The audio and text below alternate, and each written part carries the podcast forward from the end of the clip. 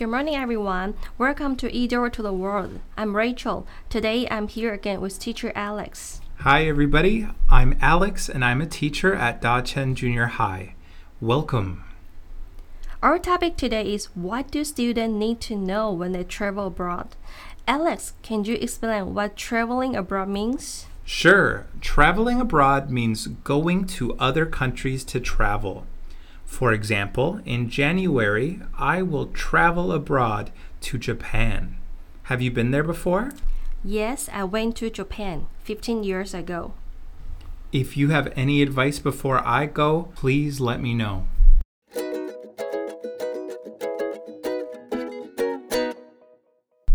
Alex, what are you going to share with us today? Today, I have a blog post from the website Go Overseas. The post talks about what we need to prepare before we travel. Rachel, is there anything in the post you think students should know before they travel? I think the most important thing is to get your passport and visa first. Then make sure you have a valid passport at the time you are booking your flight. Yeah, for a lot of countries, you need a passport that is valid for six months after you fly there. There's also one point in the article I thought was really important, and I usually do not think about this point when I travel medicine for motion sickness. Motion sickness is when you feel sick when you ride in cars, buses, trains, or boats. And when I was younger, I never got motion sick. But now I do all the time. When we travel, we are also often riding in taxis or traveling by boat. And if we have some medicine, it will make the whole time a lot more fun. For example, every time I go to Alishan, I need to sleep for a little while after I take the bus because I feel so sick. So I will probably use this advice even when I travel in Taiwan. Do you get motion sick? Yes, but I'm totally different from you. When I was a child, I used to get motion sick and vomit easily, especially when traveling in the mountains. However, as I grew older, it improved a lot. Is there anything else that students should know? Well, the article says you should not schedule too many things. For example, a lot of people will plan to go to many places every day when they travel, but then they are so busy and so tired that they don't really enjoy the trip. When you are traveling, I think going to a few places for a long time is much better than going to a lot of places for a short time. If you take your time, you can really enjoy your travel experience. Do you have a travel experience you really enjoyed?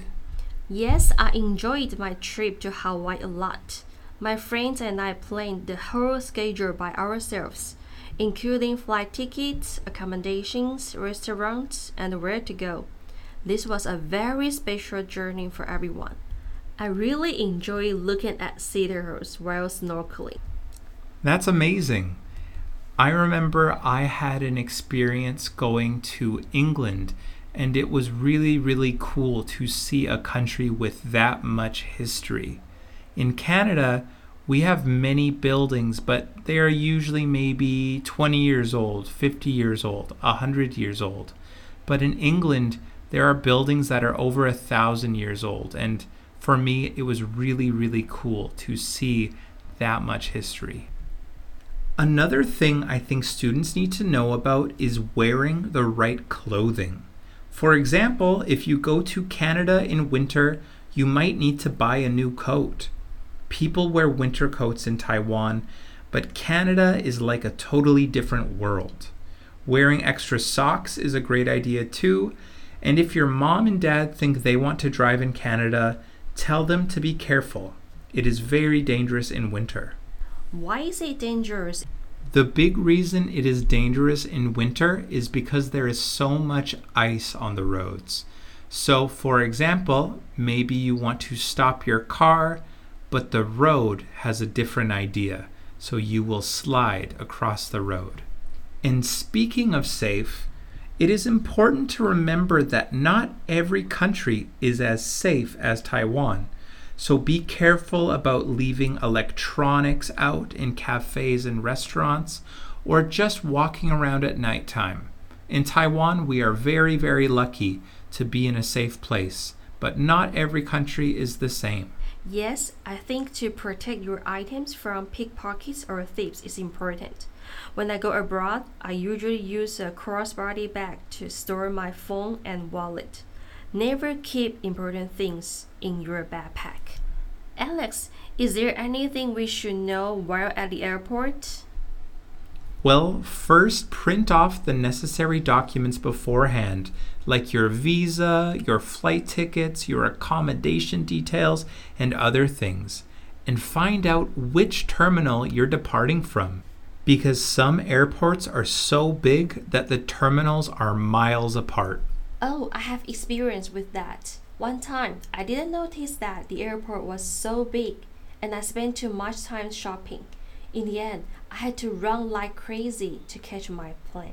Well, I am very happy you did catch your plane. Traveling abroad is amazing, and if you are well prepared, you will definitely have a great time. Every country is different, so there are many amazing opportunities waiting for the students listening. Although making a to do list may be difficult, it will enhance your experience. By being prepared, you will have a great trip.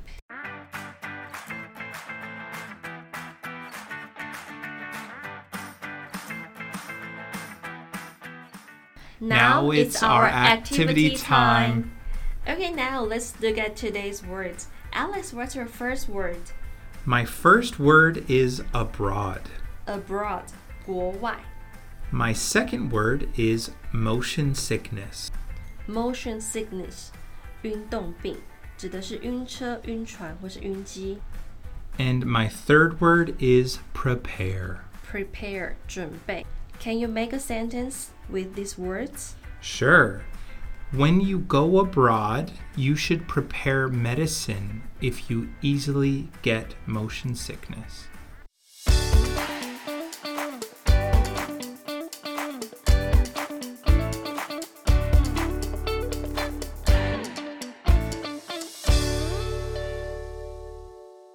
Now it is time for our discussion question. Which country do you want to visit? Write down your answers and send your worksheet to the Google form. You may win a big prize later. For more information, please visit the Taoyuan ETRC website or Facebook page. 同学们听完本周的 podcast 后，欢迎投稿你们的学习单。投稿的 Google 表单连接，请见桃园市英语教学资源中心脸书或官方网站。只要投稿一次，就有一次抽奖机会哦。 每次段考抽好礼，期末加码抽大礼。 Thank you so much for joining us today. This program is sponsored and brought to you by Taoyuan ETRC. See you next time. Goodbye.